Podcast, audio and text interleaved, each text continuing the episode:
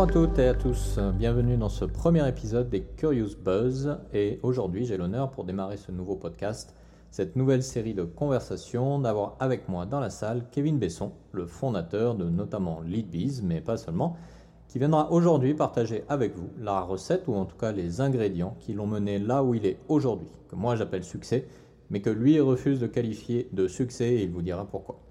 Et tout simplement partager avec vous son parcours, son cheminement, et puis surtout ce qu'il pense de demain, du futur. On est dans un monde changé, il est intéressant de savoir ce que les créateurs, les entrepreneurs, les gens qui ont le courage de prendre des initiatives pensent de demain. Kevin, bonjour. Yorana Philippe. Yorana, bienvenue euh, à ce premier épisode des Curious Buzz. Merci à toi. Ben, merci à toi déjà de m'inviter euh, et euh, de me donner l'opportunité de discuter un peu et d'inaugurer en plus ce, podcast. Donc, euh, félicitations pour ce beau projet d'abord. Merci beaucoup. Alors, première question, très simple, comment ça va? Ben écoute, euh, ça va, ça va, c'est assez cool. On a passé une petite journée hier à la Maroto, euh, donc c'était super, baignade de la rivière, du beau temps en famille et ça fait du bien. Ok alors Kevin, est-ce que pour les gens qui ne te connaîtraient pas encore, tu peux rapidement nous présenter ton parcours? Alors mon parcours, euh, donc j'ai fait un bac à Gauguin, euh, au lycée Paul Gauguin, j'ai eu un, BTS euh, à l'année, donc en tant qu'administrateur système et réseau en informatique, que j'ai poursuivi à l'université en licence en parallèle de mon travail en tant que technicien à l'université. Euh, ensuite, à, suite à ça, du coup, j'ai travaillé pour un grand groupe de place de la, place, en tant qu'administrateur système réseau d'abord, puis en tant que DSI, directeur des systèmes d'information. Ça a duré euh, 8 ans et euh, suite à ça, du coup, j'ai monté ma première boîte, le Web System, donc, euh, qui, a proposé, enfin, qui proposait en fait des services d'intégration domotique, donc que ce soit pour l'habitat résidentiel ou pour les bâtiments tertiaires, logements collectifs, etc où l'idée c'était de, proposer un peu des systèmes nouveaux euh, avec euh, des scénarios de confort, euh, gestion des clims, etc., de, des scénarios de médias, donc intégration des systèmes audio-vidéo. ce qui m'a permis de bosser sur de beaux projets comme voilà, les projets de Nkouté Pipi et. Je précise pour les auditeurs qui ne connaissent pas ce projet, il s'agit de l'atoll qui a été acquis par le fondateur du Cirque du Soleil, Guy La Liberté, qui a acheté un atoll en Polynésie française, qui est certainement le plus luxueux atoll qu'on puisse trouver en Polynésie. Magnifique, magnifique. Alors, Leadbees, exactement, c'est quoi? Alors, Leadbees, qu'est-ce que c'est? En fait, on, on, est parti du, constat qu'aujourd'hui, euh, les nouvelles technologies ont évolué. Euh, certains métiers comme, euh, du secteur primaire, comme l'apiculture, euh, pourraient bénéficier d'un certain nombre d'outils qui, qui faciliteraient le travail de l'apiculteur. Du coup, c'est ce qu'on propose. On a développé une technologie des petits capteurs qui s'installent dans la ruche, qui collectent des données sur les colonies d'abeilles. On va mesurer tout un tas de paramètres, la température, l'humidité, la pression. On a un petit micro pour écouter le, bruit que génèrent les abeilles. Euh, on va les écouter chanter et discuter entre guillemets. Et du coup, on va analyser un peu toutes ces datas et les renvoyer sur une plateforme en ligne, euh, donc accessible sur téléphone, ordinateur, euh, tablette, etc.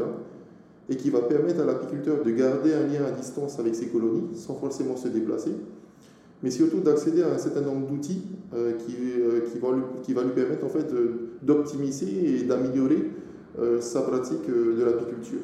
Donc concrètement, ça va être des fiches d'observation qui vont lui permettre de garder le suivi en fait bah, juste par l'observation de ses colonies au fil des saisons.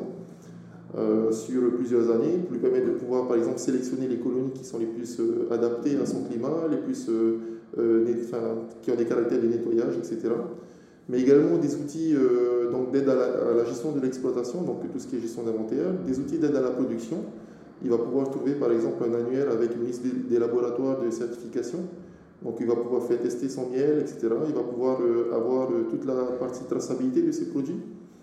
Et on va l'aider également sur les phases de, commercialisation avec voilà, la possibilité de renseigner ses sites de, ses vente, ses points de vente, pardon, euh, les différents types de produits qu'il fait, etc. Donc en gros, en fait, c'est une solution euh, tout en un qui va permettre à l'apiculteur d'optimiser et de gérer euh, l'élevage de, de, de, ces colonies jusqu'au pot de miel sur l'étagère. D'accord, c'est une solution assez innovante. Est-ce que c'est quelque chose qui est venu de toi? Est-ce que tu t'es inspiré d'autres solutions existantes? Euh, Qu'est-ce qui t'a mené à construire cette solution? Euh, C'était toute une réflexion en fait, euh, déjà à l'époque avec Aware System. c'était un long chemin, mais je vais essayer de faire ça assez court. Mais en gros, avec Aware, j'avais la possibilité de vraiment de m'épanouir dans la technologie. Donc je m'éclatais sur des installations, je, je concevais en fait des, systèmes domotiques et tout, c'était vraiment intéressant. Mais j'ai grandi dans un j'ai grandi dans un potager avec ma famille où on, voilà, on était une, petite famille d'agriculteurs et tout, et il me manquait justement ce lien avec la nature. Et du coup, euh, bon, parallèlement et personnellement, j'ai testé pas mal de choses, notamment en permaculture. Euh, j'avais mon potager, enfin j'ai mon potager, j'ai mon verger. Et je vais dire que personnellement, la suite logique, c'était euh, les abeilles. Et du coup, voilà, enfin, mon, grand, enfin, mon arrière-grand-père avait des, des abeilles. on en discutait un peu. ensuite, j'ai eu l'opportunité de rencontrer un apiculteur qui m'a fait sauter le pas, on va dire ça comme ça. Et donc, j'ai passé un an à peu près à me documenter sur l'abeille. J'ai rencontré cet apiculteur et j'ai acheté ma première ruche. Et là, euh, on va dire que j'ai été piqué par la passion de l'abeille. C'est le cas de le dire. C'est le cas de le dire, quoi. Et du coup, euh, voilà, je me suis intéressé à cette petite bête, j'ai travaillé et tout, et, je me suis aperçu que c'est juste un insecte qui est, qui est magnifique, quoi, qui est euh, bluffant, qui est capable de, de prouesses en, termes de calcul, en termes de prise de décision. Et j'ai voulu creuser un peu, donc on a conçu, euh, enfin j'ai conçu des petits capteurs pour pouvoir déjà monitorer les ruches que j'avais dans mon jardin. Et vu que ma maison est connectée avec euh, voilà, la possibilité de la gérer à distance et tout, ben, la ruche c'était un peu euh, l'installation domotique de l'abeille. Quoi. Donc j'ai conçu quelques petits capteurs et tout, et puis de fil en aiguille, c'est devenu une solution que, voilà, qui est déployée aujourd'hui. Mm-hmm. Donc c'est c'est d'abord parti d'une volonté d'essayer de comprendre un peu ce qui se passait dans la ruche. Et dans un contexte de changement climatique, dans un contexte de réduction de, enfin de la faune et de la flore, etc. Donc euh, c'était un, moyen en plus, je trouvais, de pouvoir comprendre un peu euh, tout ça. Et, euh, et l'abeille nous donne la possibilité de monitorer à travers la, surveillance de la colonie l'impact du changement climatique sur la faune et sur la flore. Mm-hmm. Et du coup, voilà, c'est comme ça que tout a démarré. On sent la passion qui est là quand tu parles de ce projet. Mais cette passion, elle est venue avant le projet ou elle est venue du fait de la mise en œuvre du projet? Qu'est-ce qui, c'est un peu la question de l'œuf et de la poule. Mais qu'est-ce qui est venu d'abord Moi, je dirais que c'est la passion, parce que euh, d'un point de vue euh, euh, technologique, c'est un projet quand même assez complexe. Euh, il faut développer le hardware, il faut développer les capteurs, il faut concevoir le firmware, il faut concevoir la plateforme. Développer ça de traité, c'est assez compliqué, il faut le dire. Entre le moment où on va commander des composants électroniques et au moment où on va faire des tests et tout dans la ruche, il peut se passer plusieurs mois et du coup, voilà, si on n'est pas drivé par la passion, ça, ça, devient vite compliqué. Quoi. Et puis, comme je l'ai dit tout à l'heure, voilà, ce projet-là, il permet de lier ma passion pour la technologie pour l'abeille et du coup euh, voilà je, je m'éclate dans ce que je fais c'est mm. cool c'est super et, euh, et euh, d'après toi pour éclairer tous ceux qui nous écoutent est-ce que c'est important d'être passionné par ce qu'on fait ou peu importe? Moi je dirais qu'il faut une balance comme dans tout il faut il faut être passionné parce que sans passion on risque de baisser les bras au moindre petit coup dur quoi alors qu'on est peut-être sur le chemin d'une super d'une super aventure tu vois et d'un autre côté, je dirais qu'il faut, euh, dans l'extrême opposé, on va dire, euh, il faut savoir débrancher la prise quand il faut. Mm-hmm. Et euh, c'est pas une chose facile, d'autant plus quand on est passionné. Donc il faut une balance. Encore une fois, il faut un équilibre entre les deux. Et, mais la passion, quand même, permet de faire beaucoup, beaucoup de choses. Elle permet de communiquer sur ce qu'on fait. Elle permet de choper des gens et de les embarquer avec nous qui vont développer eux-mêmes leur propre passion, euh, euh, pourquoi pas sur, euh, sur, sur l'abeille ou d'autres choses. Et du coup, voilà, il faut, faut un équilibre, quoi, mhm. comme dans tout. Je fais une petite pause pour vous parler de Leadbees. Leadbees accompagne les apiculteurs dans la gestion de leurs ruchers. Grâce à un capteur installé dans la ruche, l'apiculteur peut surveiller à distance ses abeilles, état de santé de la colonie, suivi de la production de miel et alerte en cas de problème. Alors si vous êtes intéressé par les services de Leadbees, n'hésitez pas à les contacter par email à l'adresse suivante contact@leadbees.io. Maruru.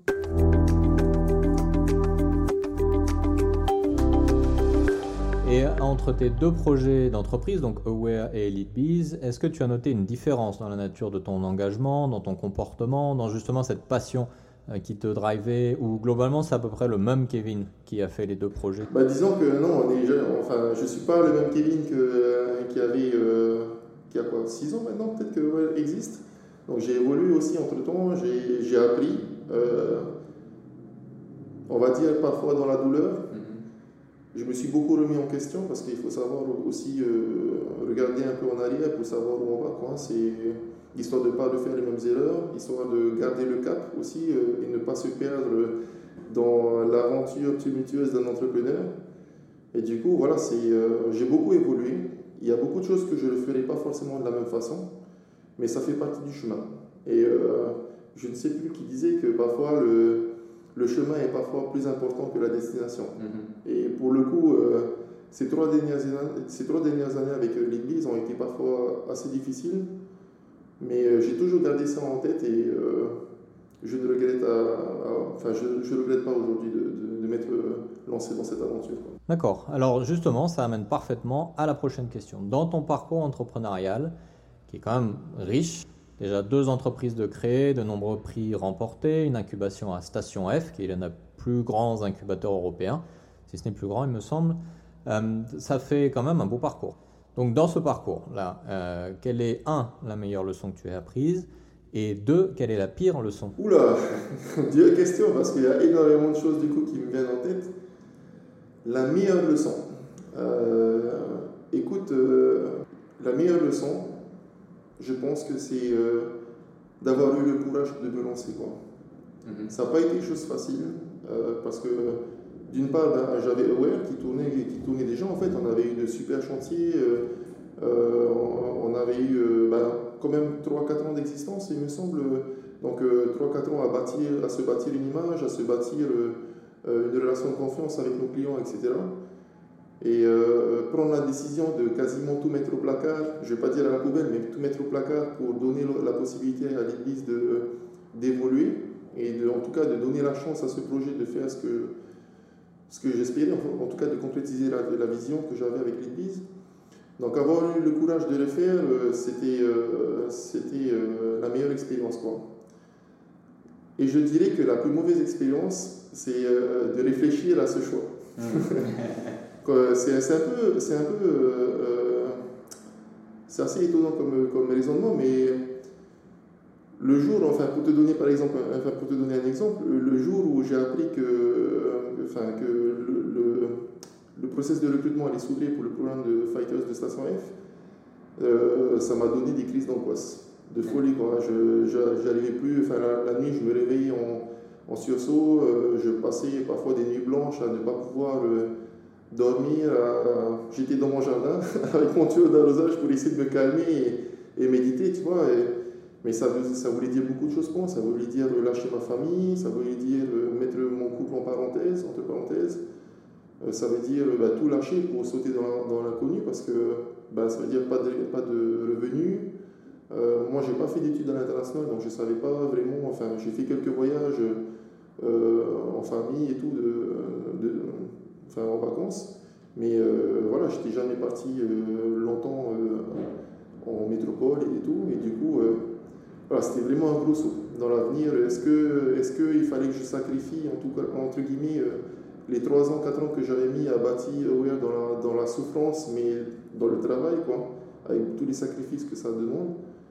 Et au final, euh, je ne regrette pas aujourd'hui. Je ne regrette pas parce que euh, ce que j'ai appris ces trois dernières années au, au sein de Station F, avec cette communauté, euh, parce que ce qui est vraiment intéressant à Station F, c'est la communauté, ce sont les entrepreneurs qui sont là-bas, les personnes que tu peux rencontrer. Au-delà des bureaux qui sont quand même assez cool, c'est surtout les personnes que tu vas voir là-bas qui sont, qui sont géniales. Quoi. Et aujourd'hui, euh, ben, je suis revenu avec une expérience que je ne pourrais pas acheter, tu vois. J'aurais gardé OER uniquement et tout, je n'aurais pas eu la, même expérience que j'avais eu à Station F. Mhm. C'était un peu une, personnellement, c'était un peu une revanche sur la vie dans le sens où euh, ben, j'ai pas pu me, payer de, de, grandes études et tout. J'aurais voulu faire euh, artificier, euh, j'aurais voulu bosser sur des automates dans les, dans les parcs d'attractions ou pourquoi pas concevoir des, robots comme Curiosity pour l'espace. Et du coup, c'était une petite revanche. Mais voilà, je, je, ne regrette pas le, je ne regrette pas le choix et donc les deux, les deux expériences bonnes et mauvaises, c'est d'avoir eu le courage de le faire Et la mauvaise, c'est le chemin que ça a pris pour arriver à cette décision, et après, c'est l'assumer. Parce que il faut l'assumer. Alors justement, tu l'as un petit peu mentionné, mais pour clarifier ce point fondamental, parce qu'on a tendance à voir l'entrepreneur ou l'entrepreneuriat comme euh, on, voit ceux qui ont réussi. Donc on voit des gens qui ont une belle vie, qui sont célèbres, euh, tous les éléments qu'on peut attribuer au succès, mais on oublie souvent que derrière, il y a beaucoup de sacrifices. Donc quel est le plus gros sacrifice que tu aies eu à faire pour arriver là où tu es aujourd'hui? Ma vie personnelle. Sans hésitation, ma vie personnelle. quoi. Mhm. C'est tout un pan de, de, ma vie en fait que bah, c'est quoi 3-4 ans que j'ai passé en France quoi. 3-4 ans où tu loupes beaucoup de choses de, ta vie quoi, en perso, où tu vois pas ta famille. Euh, enfin, j'ai pas vu mes frères et sœurs, j'ai pas vu euh, euh, leurs enfants, enfin, donc mes neveux grandir, mes parents et tout. Donc c'est, je dirais que c'est le plus gros sacrifice parce que bon, il y a aussi un, sacrifice financier, c'est sûr, on n'a pas, de, on n'a pas de revenus euh, pendant ce laps de temps et tout. Mais l'argent, il y en a partout, quoi. Quand même, euh, c'est facile d'en, récupérer. Mais par contre, le temps, le temps que tu loupes avec tes proches, mm. c'est le plus gros sacrifice pour moi. Quoi. Donc aujourd'hui, euh, bah, grâce à ce confinement, j'ai pu rattraper un peu de ces choses-là. Mais il faut pouvoir, enfin, il faut vivre ce manque, il faut vivre ce chemin, il faut vivre cette expérience pour comprendre à quel point c'est important de prendre le temps. Mhm. De prendre le temps pour chaque chose. C'est ça, c'est ça. Une belle leçon. Et du coup, ben, on voit que c'est un, parcours qui est beau, inspirant, mais qui, voilà, ça a un coût humain, financier, etc. Euh, qu'est-ce qui te donne l'envie de continuer à avancer? Qu'est-ce qui te fait lever le matin en te disant je suis là où je dois être et j'ai envie de continuer dans cette direction? Qu'est-ce qui fait que j'ai envie, de, envie de continuer? Eh bien, je dirais que c'est la satisfaction de, des personnes que je rencontre lorsque j'expose ma vision, lorsque je présente ce qu'on a développé avec nos moyens, et euh, lorsque le retour est super, c'est ce qu'on c'est, c'est ce qu'on attend en fait. C'est ce qu'on n'a pas, c'est ce qu'on voudrait. Et ta vision que tu as du métier, ta vision que tu as du futur, ta vision que tu as de, la technologie appliquée à la nature, c'est pour nous la bonne. Quoi. Mm-hmm. Et les personnes qui te disent ça, c'est pas... Euh, euh, c'est pas, euh, ce sont des personnes qui ont, qui ont euh, une vraie expérience du métier, qui ont un vrai savoir-faire et tout. Et quand un apiculteur, quand un, un, un, éleveur te dit écoute, voilà, c'est ça qu'il me faut, c'est ça qui me permettrait de gagner du temps, c'est ça qui me permettrait d'améliorer ma condition. et voilà, c'est juste ça qui me permet de, de continuer, même si c'est pas facile, même si parfois les financements manquent pour le développement du projet. Parce que, enfin, il faut savoir aussi qu'on développe un projet technique, donc, qui dit technologie dit coûts, qui, sont, qui, coûts qui sont parfois euh, assez élevés. Et du coup, euh, voilà, avoir ce retour de, l'utilisateur qui te dit non, euh, continue, c'est ce, ce dont on a besoin, bah, ça, ça me suffit à continuer. Quoi. Hmm. Est-ce qu'on pourrait résumer ce que tu viens de dire en disant que ce qui pousse à continuer, c'est plus l'humain que le matériel, la, que la réussite matérielle, entre guillemets? Ouais, ce qui compte vraiment, c'est la relation que tu as avec tes clients. Quoi. Parce que enfin, mes clients, je ne les considère pas comme des clients, tu vois, je les, je les, je les considère comme des personnes qui ont un réel besoin. Et euh, ce que j'essaie de faire, c'est juste leur proposer un outil qui permet de répondre à leurs besoins, à leurs attentes, pouvoir progresser dans la démarche, pouvoir euh, atteindre l'excellence, pouvoir optimiser leur process et pouvoir, pourquoi pas, en tout cas c'est ce que j'aime à penser, c'est pourquoi pas leur permettre de gagner du temps qui, vont permettre, enfin, qui va leur permettre de passer plus de temps avec leur famille, avec leurs proches, ou juste de se reposer ou de partir en vacances. Et ça, ça me suffit honnêtement pour continuer. Notamment dans un domaine tel que l'agriculture où l'on sait que pour peut-être 90%, 99% d'entre eux, les congés, c'est un doux rêve plus qu'une réalité. Euh, le, métier, euh, enfin, le, le, secteur primaire en général, mais surtout le métier d'éleveur, de, d'agriculteur et tout, c'est un métier très difficile. Mm. Euh, c'est un métier qui est pas forcément sexy, malheureusement, aux yeux des, gens, enfin, aux, yeux des jeunes déjà. Donc, c'est comment essayer de leur, de leur, donner envie de continuer, comment essayer de leur améliorer ben, leur process, etc. Parce qu'il ne faut pas oublier que c'est. Enfin, on a besoin d'eux, tu vois. Et je trouve qu'aujourd'hui, enfin, parfois, on manque peut-être de reconnaissance euh, sur, les secteurs, enfin, sur, les, métiers du secteur primaire, alors qu'ils font un travail magnifique. Quoi. Mm. Alors, si malgré tout, en regardant en arrière, dans le rétroviseur, je te disais, si je te disais aujourd'hui, j'ai une baguette magique qui te permet de changer une chose que tu as faite pendant ton parcours d'entrepreneur, et voilà, rétrospectivement, tu te dis, j'aurais peut-être pas dû faire ça. Si tu pouvais changer quelque chose, ce serait quoi? Alors, il y a une chose que je ferais différemment. pas que je ne le ferai pas, mais que je ferai différemment. Déjà, euh, je n'aurais pas mis toutes mes économies dans mon projet, toutes mes économies personnelles, je, ne les aurais pas euh, utilisées comme ça. Mhm. Parce que, euh, voilà, c'est. J'étais obsédé par mon projet au point de voilà d'y de, passer tout mon temps, d'y passer toutes mes économies, parfois à, la limite de la déraison. Quoi. Donc, c'est ce que je ferais différemment. Quoi.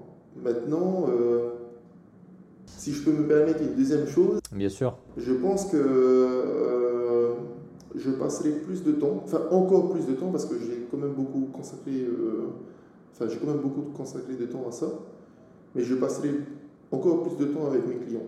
Avant même de coder la première ligne, avant même de poser euh, le premier trait de crayon sur, sur la, la planche de dessin, je passerai encore plus de temps avec mes clients.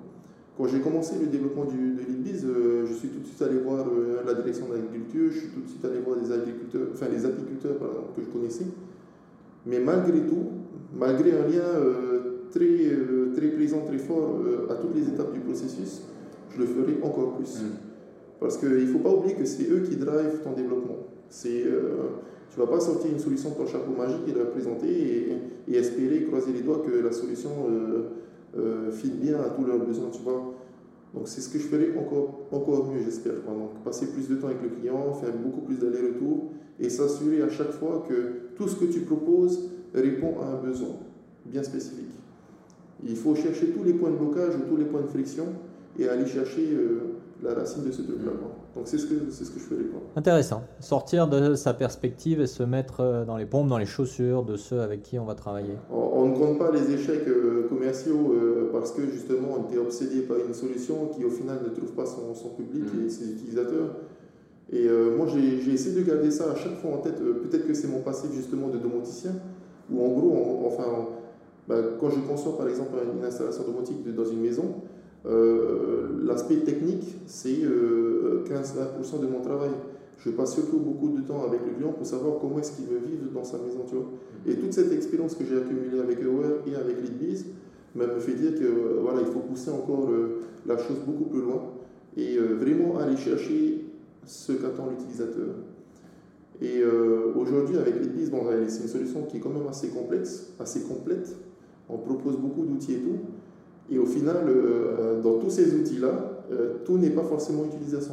Mm-hmm. Donc il faut prioriser, il faut aller chercher vraiment enfin, ce petit point de blocage, ce petit point de friction côté utilisateur. Et c'est sur ça qu'il faut se concentrer. Quoi.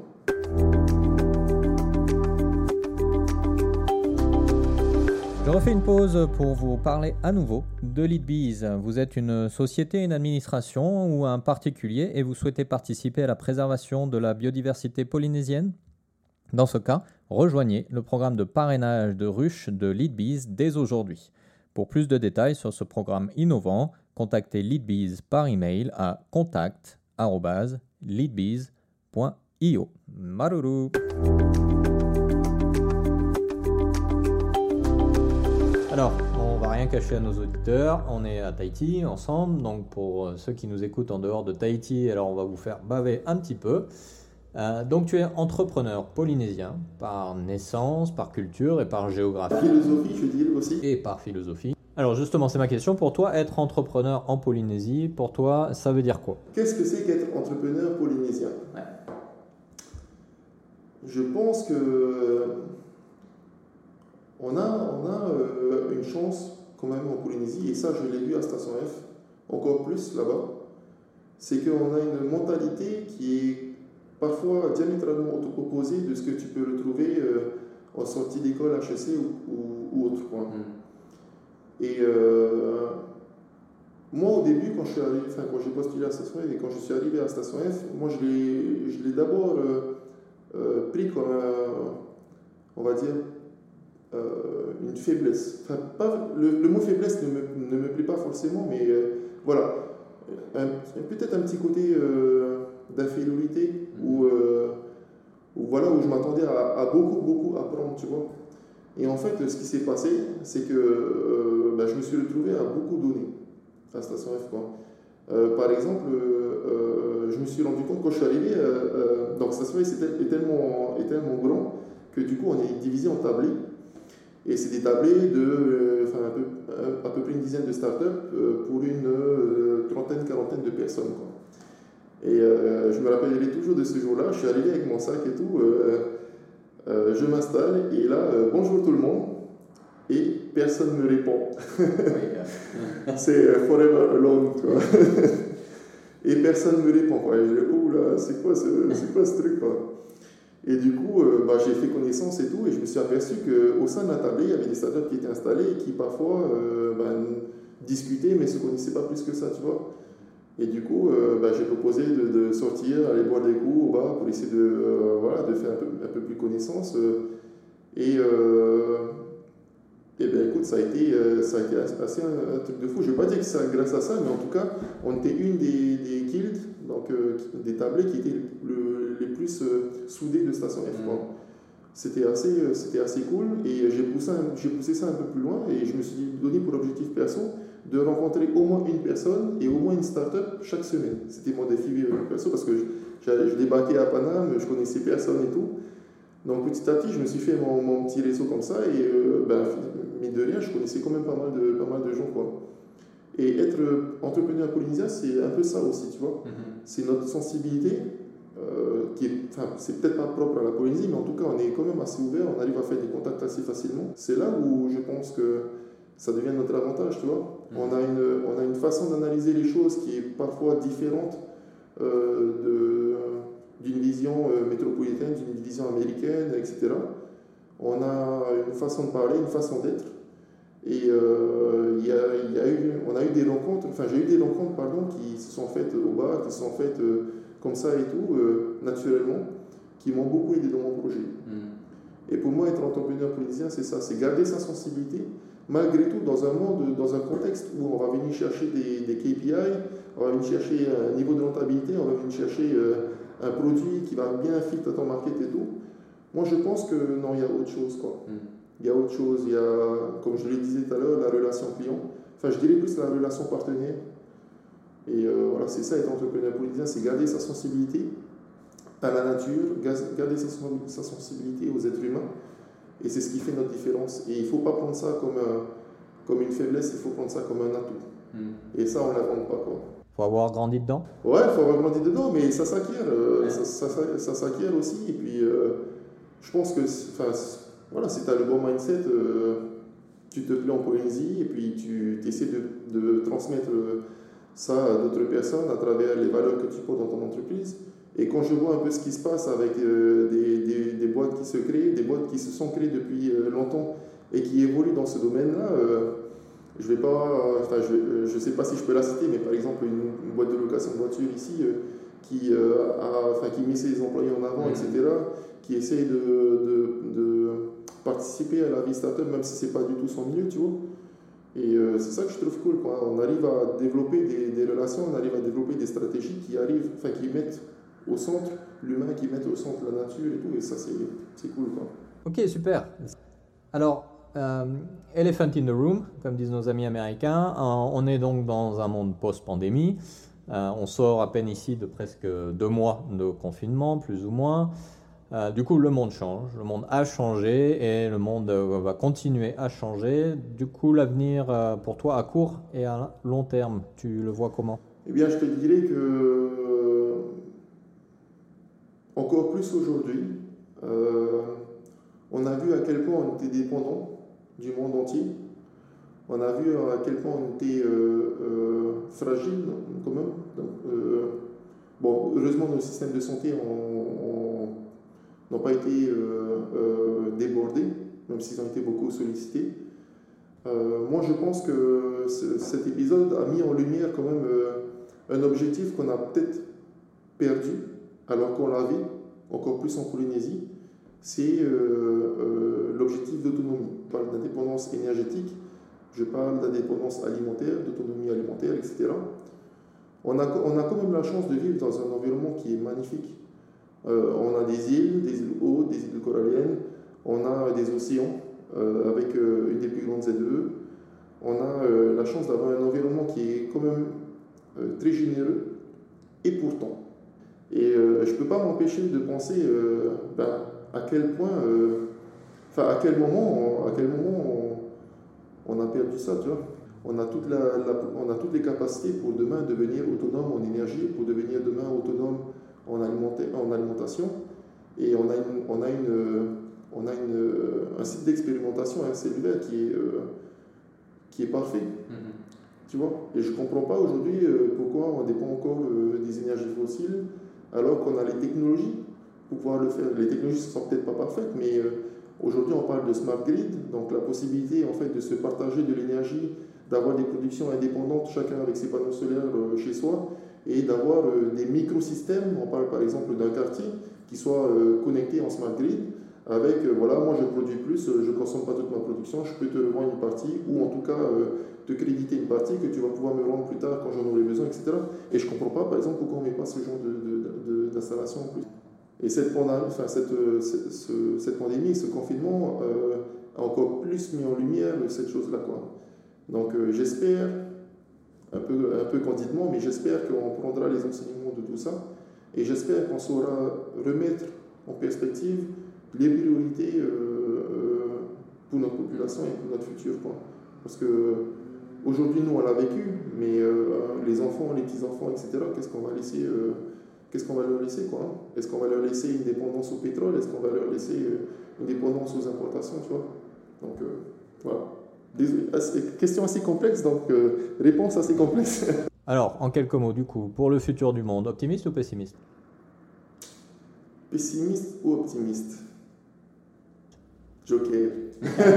ok, et le futur de Leadbees, optimiste, pessimiste? Optimiste. Ok, enfin le futur de Kevin, optimiste, pessimiste? Super optimiste. C'est très intéressant parce qu'il y a très souvent des études qui ont démontré qu'on a tendance à être très optimiste pour soi, alors même qu'on est très, très pessimiste pour le monde, et, j'ai l'impression que ça confirme un petit peu cette tendance. Ouais, je, je, pense qu'en fait, euh, tout va se jouer dans les dix prochaines années. Quoi. Mm-hmm. Et quand tu regardes quand même ce qui est en train de se passer... Euh, dans un chemin euh, euh, ombragé, il y a quand même quelques éclaircies. Quoi. Mm. Donc euh, voilà, je pense qu'on a les solutions et il n'appartient qu'à nous de, de, sauter le pas. Quoi. Mm-hmm. Et quel est le rôle de Leadbees dans le futur, que ce soit de la Polynésie ou du monde en général? Le rôle de Leadbees, déjà la Polynésie, j'aimerais juste participer au développement des secteurs primaires. Mm-hmm on va pas révolutionner, euh, je suis pas Apple, je suis pas euh, Microsoft ou autre, je suis pas Google, donc on va pas révolutionner le, secteur agricole ou les domaines primaires. Ils m'ont pas attendu pour ça, ils se débrouillent très bien sans moi. Par contre, euh, ce qu'on va essayer de faire, c'est leur apporter une nouvelle vision avec des outils qui peuvent peut-être leur permettre d'avoir une meilleure vie, de dégager de meilleurs revenus et, et voilà quoi. Essayer de faciliter un peu tout ça. D'accord, merci. Alors, euh, je reviens un peu sur Terre et plus focalisé sur toi. Euh, ta journée type, elle ressemble à quoi? Car j'imagine qu'elle est bien occupée. Alors, à quoi ça ressemble? Est-ce que tu as une routine à laquelle tu te tiens de façon euh, habituelle? À quoi ça ressemble ta journée type? J'ai pas vraiment de routine. Enfin, disons une toute petite routine. Quoi. Donc, je me lève en ce moment vers 6h, 6h30, un peu tard. Je me fais mon café et je vais dans mon jardin. Donc dans mon jardin, j'ai mes abeilles, j'ai mon potager, euh, je fais de l'aquaponie aussi depuis 4 euh, ans peut-être maintenant. Donc je vais voir euh, mes poissons, je vais voir mes crevettes. Donc je fais de, l'élevage de crevettes aussi. Donc voilà, je vais voir mes, mes animaux, je vais voir mes chiens, et puis juste je prends le temps de, de regarder le ciel, de, de, réfléchir un peu à ce que je vais faire sur la, enfin, pendant la journée, avant que justement le rush ne démarre. Je m'accorde un peu de temps pour pouvoir euh, voilà, vraiment réfléchir à ce que je vais faire, euh, me rappeler ma vision aussi, avec euh, où est-ce que je veux aller, essayer de réfléchir à des choses, à des solutions par rapport à des problèmes qu'on m'a soulevés. Et bien souvent, en fait, c'est dans ces moments-là, dans ces moments-là, de, dans ces moments de flottement, de repos et tout, où je laisse mon esprit un peu divaguer, que j'arrive à trouver les meilleures solutions. Quoi.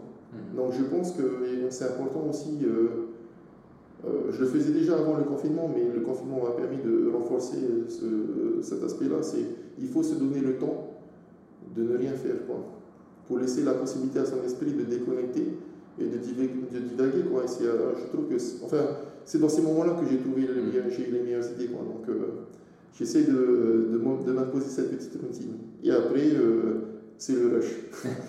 Donc, j'ai plein de choses à faire. En ce moment, je suis en train de d'aménager un atelier pour pouvoir.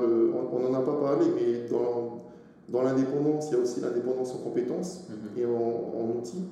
Donc, je suis en train d'aménager un atelier avec mes machines pour pouvoir produire localement une partie, enfin, voir la totalité de nos capteurs, pouvoir gagner un peu en, flexibilité et en rapidité pour pouvoir tester de nouvelles solutions et tout.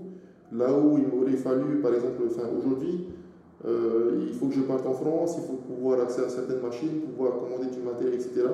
Et du coup, euh, voilà, j'essaie, en ce moment, j'essaie de monter un atelier pouvoir euh, développer des prototypes localement, pouvoir assurer une partie de la production ici, plutôt que de dépendre d'industriels en Chine, en France, en Europe, etc.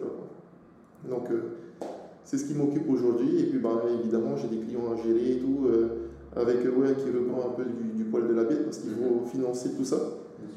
Du coup, il faut relancer euh, cette partie-là. Et puis, euh, et puis voilà, j'ai pas vraiment de journée type, j'ai plus euh, cette petite séquence de, de flottement où hmm. je prends le temps.